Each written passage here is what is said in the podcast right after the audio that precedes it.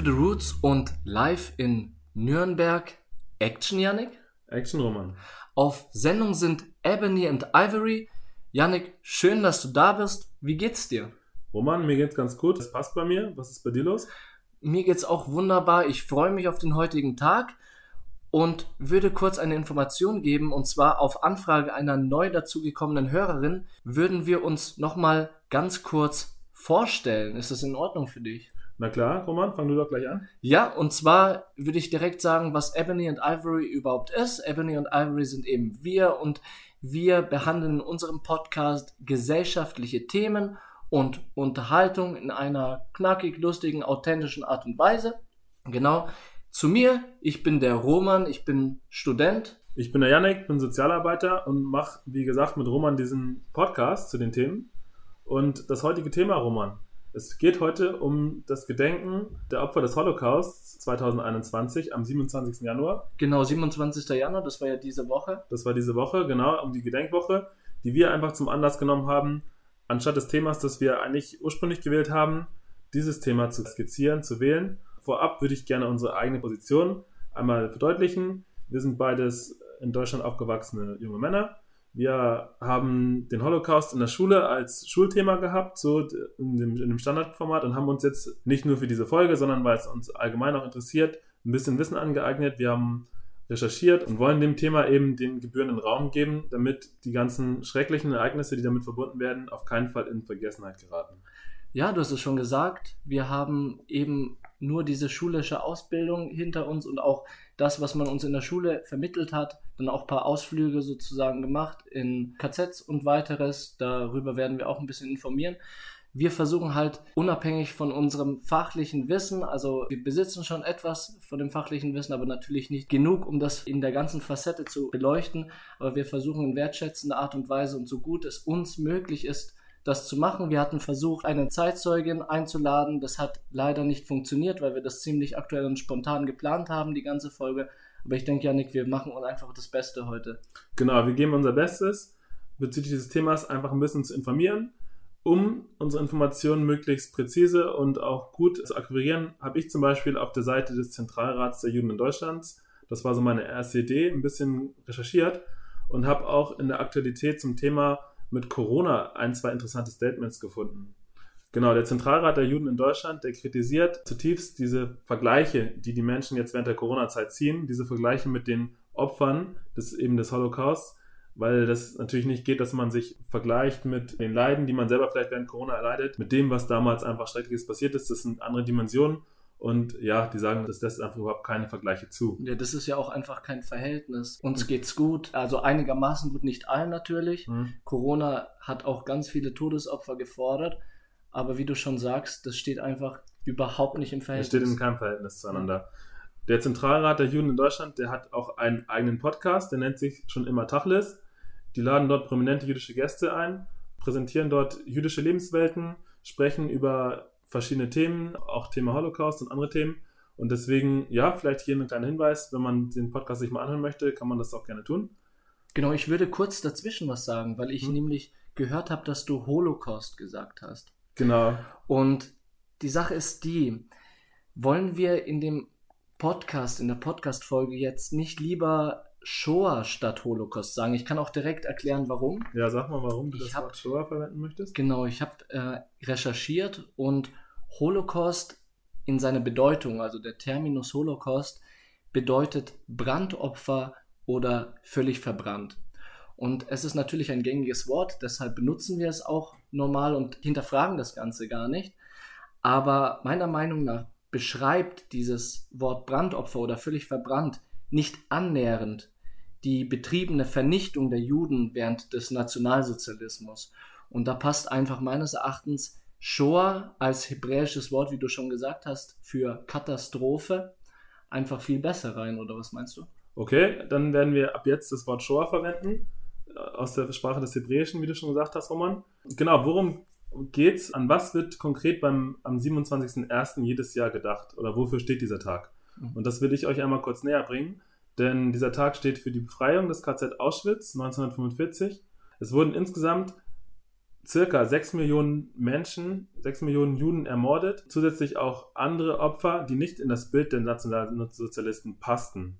Darunter zählen zum Beispiel homosexuelle Menschen oder die Opfer von Euthanasie oder religiös und politisch Andersdenkende. Krass, also diese Zahl, wow, 6 Millionen Todesopfer. Ich denke, wir können das gar nicht wirklich nachfühlen, ne? diese, diese unglaublich hohen Verluste. Ja, du sagst, das ist ein Mensch in der Gesellschaft. Mir bleibt jetzt auch gerade irgendwie, also die Assoziationen dazu fallen mir selber auch sehr schwer. Und, ähm, und vor allem ist auch ja nicht nur, also Deutschland natürlich da dran schuld, aber auch einfach der Ort, wo wir leben, wo wir wohnen, Nürnberg. Genau, Roman, du sagst es, Nürnberg, das ist der Ort, wo ich zumindest lebe und du auch ganz in der Nähe. Genau. Und dieser Ort, der hat in dem Ganzen eine zentrale Rolle gespielt, eine, ja, keine schöne Rolle. Denn in Nürnberg wurden die sogenannten Nürnberger Rassengesetze erlassen.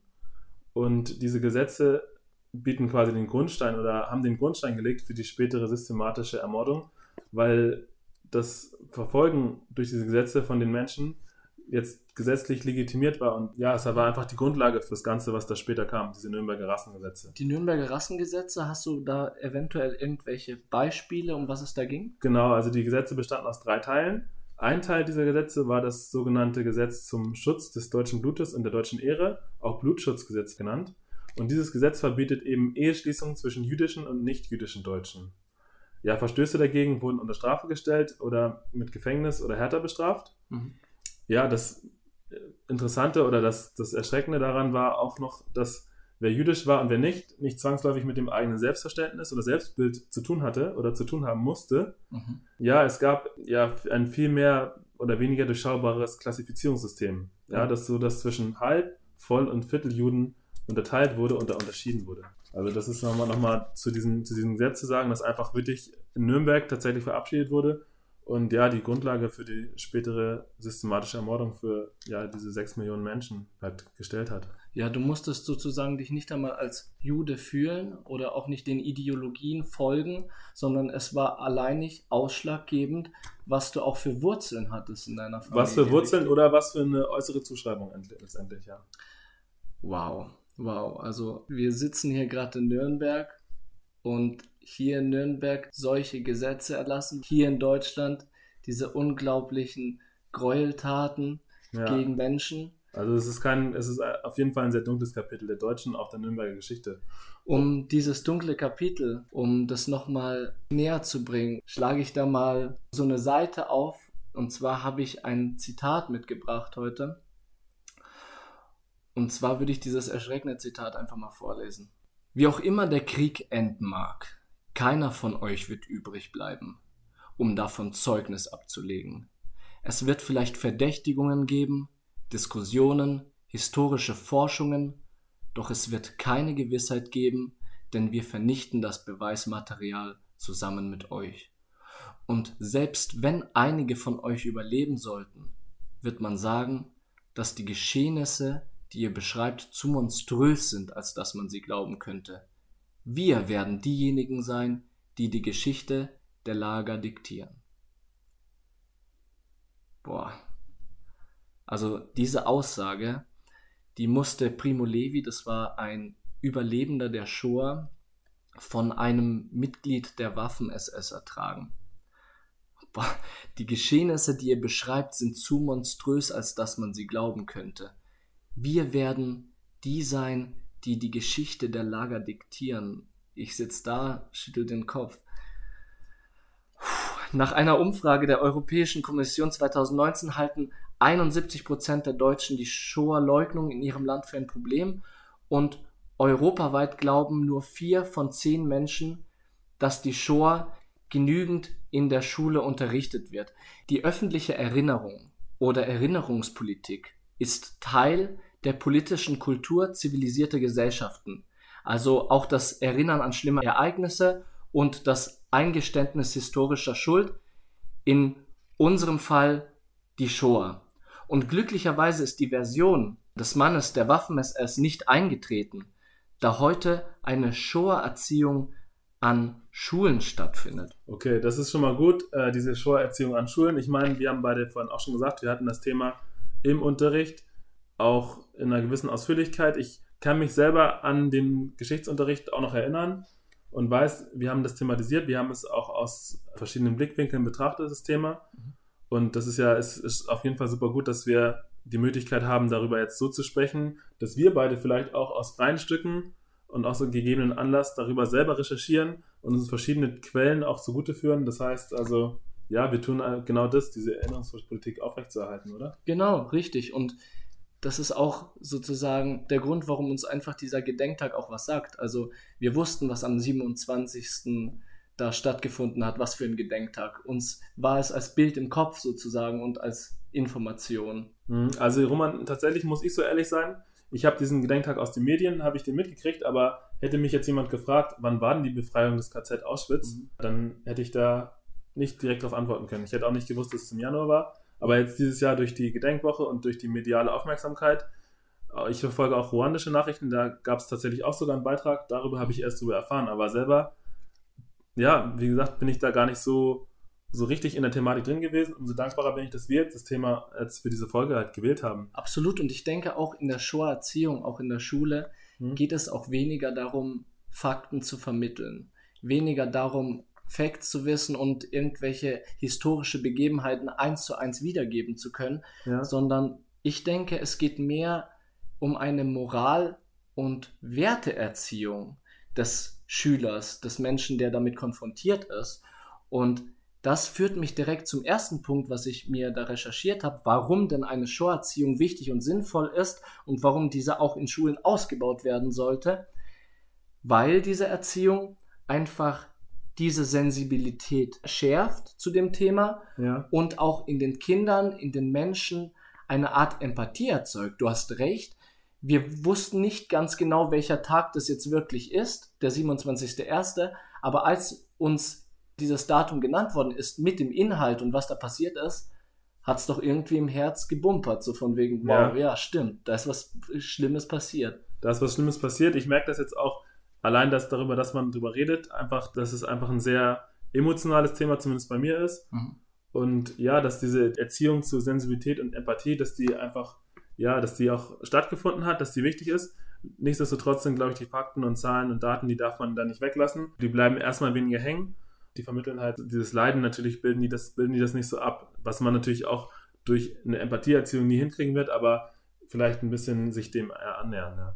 Ich weiß es nicht, wie es dir ging, aber wenn ich mich zurück in die Schulzeit versetze, dann kommen mir diese Punkte Sensibilität und Empathie, werden mir direkt klar, dass mir das sozusagen beigebracht worden ist, weil ich beispielsweise auch mit der Schulklasse das Konzentrationslager in Dachau besucht habe. Also ich hatte die Chance, mit eigenen Augen zu erleben, wie es da aussah, wo die Juden hin transportiert worden sind. Ich habe einfach diese Luft gespürt, in diesem Konzentrationslager. Mit, mit dem Wissen, was da denn passiert ist und ist. wofür dieser Ort instrumentalisiert wurde. Ne? Genau. Ja. Und wie ging es dir da? Hattet ihr zufällig in eurer Schulzeit Ausflüge zum KZ? Ähm, wir haben kein einziges KZ besucht während unserer Schulzeit. Ich weiß gar nicht, ob das in dem Lehrplan festgeschrieben ist, dass jeder Schüler in Deutschland das hätte machen sollen, hätte machen müssen. Bei uns ist es auf jeden Fall nicht passiert. Ich kann mich da nicht dran erinnern. Wir haben Filme geschaut über verschiedene KZs und äh, das Leben dort. Mhm. Von daher hatten wir tatsächlich auch das inhaltlich bearbeitet, aber selber in einem KZ war ich nicht. Nein. Ja, das finde ich krass, weil wenn du nach meiner Meinung fragst, würde ich sagen, dass es essentiell für den Unterricht ist. Du kannst auch gerne da revidieren, wenn du nicht der Meinung bist, dass man erstens solche Konzentrationslager auch besucht, um zu sehen, wie es da überhaupt abging und wie das Ganze dort aussah. Und außerdem fände ich es absolut sinnvoll, Zeitzeugen in Schulen einzuladen oder den Schülern die Möglichkeit zu geben, mit Zeitzeugen in Kontakt zu kommen, um wirklich hautnah die Geschichte des Menschen zu erleben. Was denkst du darüber? Also ich würde, stimme dir zu erstmal, ich würde es sehr sinnvoll halten. Die Sache stellt für mich nur ein sehr logisches Problem einfach da, davor. Das Ganze ist jetzt 75 Jahre her, beziehungsweise jetzt dieses Jahr 76 Jahre. So viele von den Zeitzeugen leben gar nicht mehr, beziehungsweise sind vielleicht nicht mehr in der Lage, auch in jede Schulklasse in Deutschland zu gehen oder möchten das nicht, weil es gesundheitlich nicht mehr geht. Von daher, ja, also sehr sinnvolle Sache und digital kann man vielleicht auch viele Interviews oder viele Informationen festhalten. Aber jetzt, dass jeder Mensch in Deutschland, jeder junge Mensch einen Zeitzeugenbericht irgendwie genießen darf, ich glaube, das ist einfach logistisch gar nicht mehr, gar nicht mehr zu bewerkstelligen. Ja, Aber es wäre natürlich sehr sinnvoll. Weil einfach so viel Zeit einfach schon, schon vergangen ist, sozusagen, mhm. und die Leute jetzt einfach, so schlimm es klingt, dann einfach auch sterben. Ja. Und dadurch sterben aber natürlich nicht die Geschichten, weil du hast auch schon richtig gesagt, ich würde da auch einfach mal raus an unsere 4 bis 14 Zuhörer eine Quelle geben, und zwar die Quelle www.zeitzeugen-portal.de. Sagt mhm. dir diese Seite was? Nee, war ich noch nie drauf. Also du hast mich im Vorfeld der Folge natürlich darauf hingewiesen, dass wir auch über diese Seite berichten, aber ich war da selber noch nie drauf. Nein. Genau, und zwar geht es auf dieser Seite einfach darum, dass unterschiedlichste Zeitzeugen durch ihre Erzählungen und Erinnerungen diese Vergangenheit lebendig machen für den Menschen, der auf dieser Seite ist. Mhm. Und ich finde es so gut und so wichtig und so schön, dass wir diese technische Möglichkeit haben, die Stimmen dieser Menschen aufzunehmen und damit sozusagen auch diese Information wie in eine Schatztruhe verwahren für auch die nächsten Generationen, die sich daran bedienen können. Ja. Ja.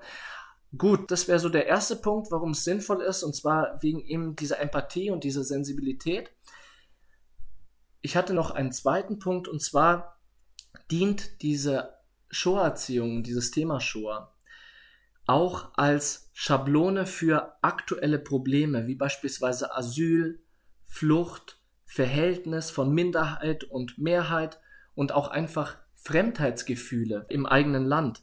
Wichtig hierbei ist, denke ich, dass die Shoah-Erziehung nicht immunisiert.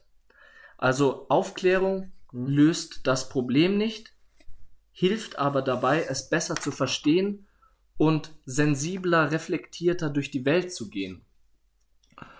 Und ich denke, dass man durch eine Konfrontation mit so einem prägenden, bewegenden und realen Thema auch in seinem aktuellen Leben wachsen kann.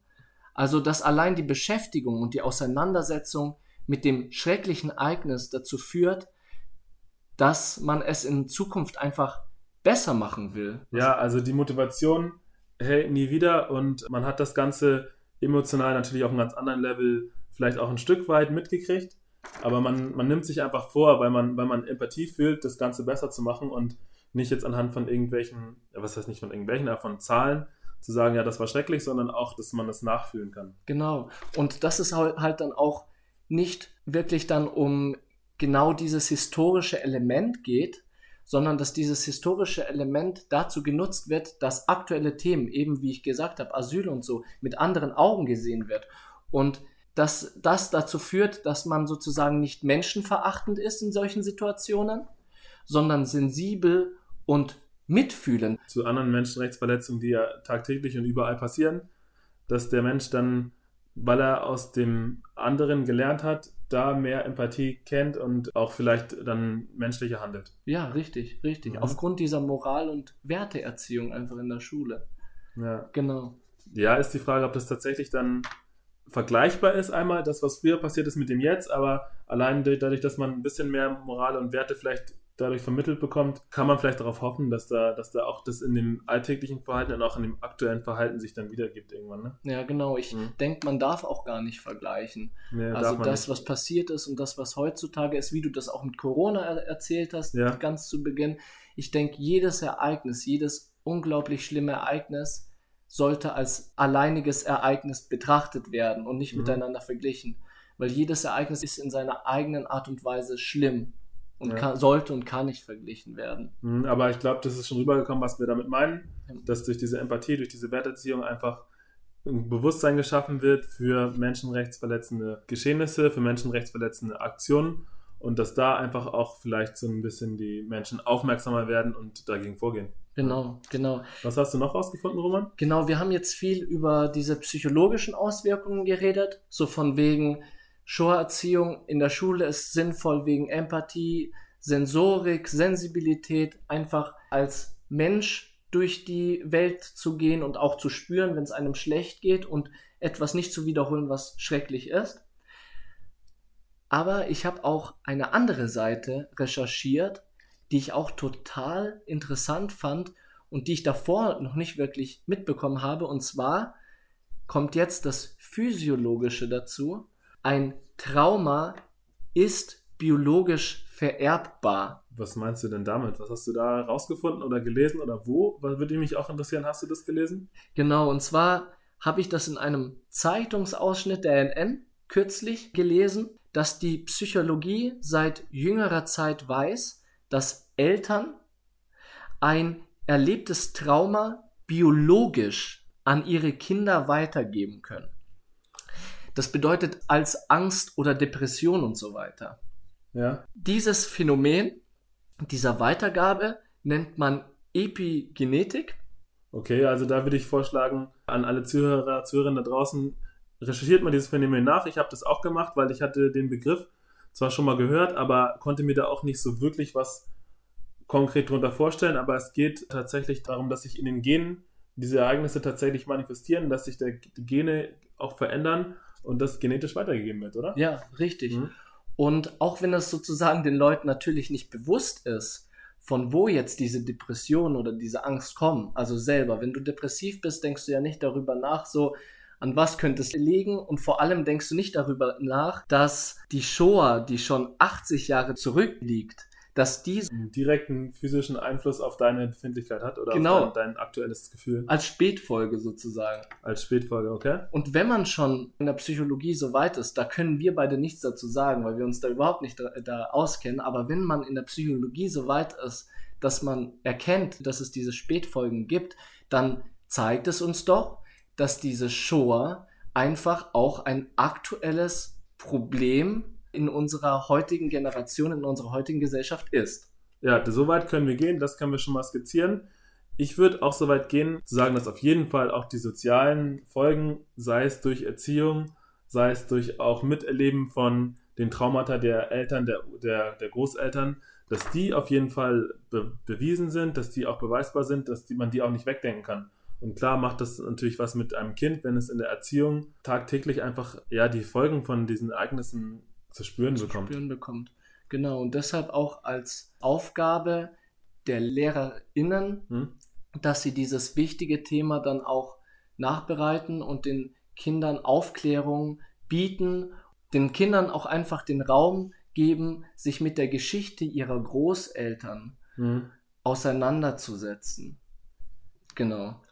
Ja, wir haben ja auch äh, noch ein paar Fragen, glaube ich, vorbereitet, anhand derer man weiterdenken kann, die man vielleicht für sich sich stellen sollte, sich stellen kann und wo man auch auf eigener Basis recherchieren kann. Wir haben auch gerade gesagt in unserem Podcast, der sich jetzt auch mit vielen unterschiedlichen Themen auseinandersetzt. Da können wir jetzt nicht alle Themen, die, auf die wir gestoßen sind, die auch sehr umfangreich sind und die auch eine wissenschaftliche Auseinandersetzung, Reflexion einfach benötigen, können nicht alle Themen anstoßen oder in der Tiefe bearbeiten ich stelle einfach mal ein paar Themen vor. Du kannst, kannst das gleiche auch mit den Sachen machen, die du rausgefunden hast, Roman. Sehr gerne, sehr gerne. Wenn das für dich passt. Ja, dann habt ihr auf jeden Fall ein bisschen Handwerkszeug oder ein paar Anstöße, anhand derer ihr einfach eure eigenen Recherchen weitertreiben könnt, wie wir das jetzt auch gemacht haben. Also ich fand das für mich sehr bereichernd.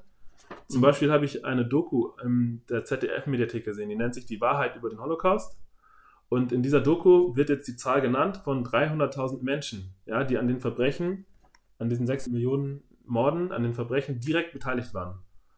Und was ich daran eben so erschreckend fand an der Information aus der Doku, ist, dass aus diesen 300.000 beteiligten Menschen, von denen nur 7.000 Verurteilungen letztendlich stattgefunden haben, das ist eine Prozentzahl von zwei, also zwei Prozent derjenigen wurden tatsächlich nur verurteilt. Krass. Ja, also das ist krass, wenn man sich das reinzieht, so ein gewisser Anteil von einfach so vielen ja, Straftaten, so vielen Morden und da kam einfach, ja. genau, kam einfach sozusagen dann 293.000 Menschen glimpflich davon. Ja, so gesehen schon. Man kann auch unterlassene Hilfeleistung natürlich als strafbare Tat sehen. Das geht dann in die Millionen, ne? Ja, auf jeden Fall. Genau. Du hattest ähm, noch eine interessante. Ich hatte ein paar Sachen mir rausgesucht. Also was mich jetzt auch interessiert hat bei der Recherche war zum Beispiel das Thema Entnazifizierung nach der Kriegszeit. Also was passiert mit den Funktionären zum Beispiel wer ist überhaupt für die Verurteilung zuständig? Das waren häufig sogar Richter mit halt einer Nazi-Vergangenheit, Richterinnen, die danach auch große Karrieren gemacht haben oder auch im Bereich der Bundeswehr und so weiter. Also da fehlt auch, oder was heißt fehlt, aber da, da kann man auch noch gut weiter recherchieren und zu schauen, was ist mit den Menschen letztendlich passiert, wer hat dann wo danach noch Karriere gemacht. Mhm, mh. Genau, zum Thema Nürnberg natürlich die Nürnberger Prozesse, die Prozesse gegen die Hauptkriegsverbrecher und auch die Wahl des Standortes Nürnberg.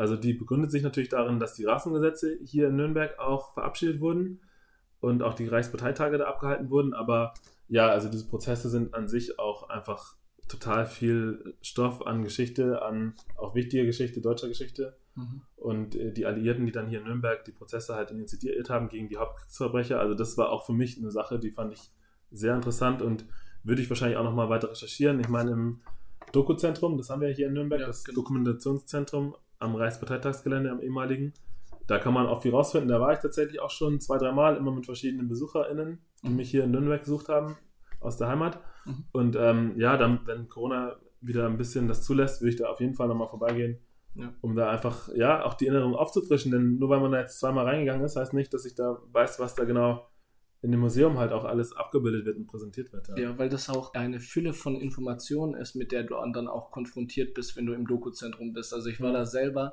und da kannst du nicht einfach einmal reingehen und denken, du hättest alles mitgenommen, weil du nee. kannst so viele krasse Informationen gar nicht speichern, wie viel diese, dieses Dokumentationszentrum von sich gibt. Also auf jeden Fall auch mehrere Besuche wert. Mehrere Besuche wert, ja. Ähm, das letzte, was ich von meiner Seite aus noch auch sehr wichtig finde, ist einfach die Opfersperspektive von den Menschen, die das überlebt haben die auch mit einzubeziehen, beziehungsweise da sich auch ein paar Gedanken zu machen oder auch noch weitergehend zu recherchieren. Denn was passiert für die Opfer, die zum Beispiel das Ganze überlebt haben und dann später in Israel sind, die die Landessprache dort vielleicht nicht kennen, die traumatisiert sind. Und ich habe auch in der Doku tatsächlich gelesen von oder gehört von so einer gewissen Scham auch, die diese Menschen mitgebracht haben. Mhm auch eine Sache, wo ich sage, ja, da weiß man einfach viel zu wenig oder ich weiß da viel zu wenig und würde da gerne noch mehr erfahren. Ne? Genau, so wie du erzählst, man merkt einfach, Riesenthema, mhm. richtig facettenreich. Man kann wirklich, glaube ich, ohne zu liegen, mehrere Tausende von Stunden darüber reden. Und deshalb haben wir uns ja auch nur dieses kleine Ding, diese kleinen Themen rausgesucht für die Podcast-Folge, weil wir ja jetzt nicht stundenlang jetzt miteinander reden können. Und deshalb auch die Bitte an euch oder die Einladung und die Denkanstöße, euch mit den Themen auch zu beschäftigen, weil die mindestens genauso wichtig sind wie die Themen, die wir bearbeitet haben. Also mindestens genauso wichtig, ja. Genau. Du sagst es. Und ich habe jetzt keine Inhalte, die interessant sind, sondern ein paar Quellen noch als Denkanstöße, die ich während meiner Recherche ziemlich interessant fand und die ich euch auch ans Herz legen möchte. Und zwar einmal, das hatte ich schon genannt, war das www.zeitzeugen-portal.de. Eben diese Zeitzeugen, die über ihre Vergangenheit erzählen und an die Vergangenheit erinnern. Und diese dann auch lebendig halten? Ne? Ja, genau. Schaut da unbedingt rein, um da nochmal diese Eindrücke zu bekommen. Dann habe ich einen interessanten YouTuber gefunden, und zwar Mr. Wissen to Go. Der hat auf YouTube sehr spannende Beiträge zur Shoah auch und auch zur NS-Zeit und vieles mehr. Da schaut auch gerne rein, um an mehr Informationen ranzukommen. Und während des Vortrags über diese Shoah-Erziehung, die wir heute hatten, habe ich sehr viele Informationen von der Bundeszentrale für politische Bildung rausgefunden und Dort findet ihr noch viele weitere Beiträge zur Shoah-Erziehung, die echt interessant sind. Ah ja, genau, das nochmal als Nachtrag. Auf der Seite der Bundeszentrale für politische Bildung habe ich tatsächlich auch meine Informationen, die ich jetzt gerade gebracht habe, zu den Nürnberger Rassengesetzen her. Das wollte ich nur mal gesagt haben, weil ich es, glaube ich, in der Folge nicht gesagt habe. Aber da habe ich die Informationen halt her. Roman, ich würde sagen, wir ändern unsere übliche Verabschiedung ab, verzichten auf das übliche Vorstellen von uns nochmal, sondern machen des Anlasses wegen eine Schweigeminute, so ein bisschen als Zeichen des Mitgefühls und auch der ja, Wertschätzung der Erfahrungen, die die Menschen in der Vergangenheit machen mussten. Bin ich voll dabei.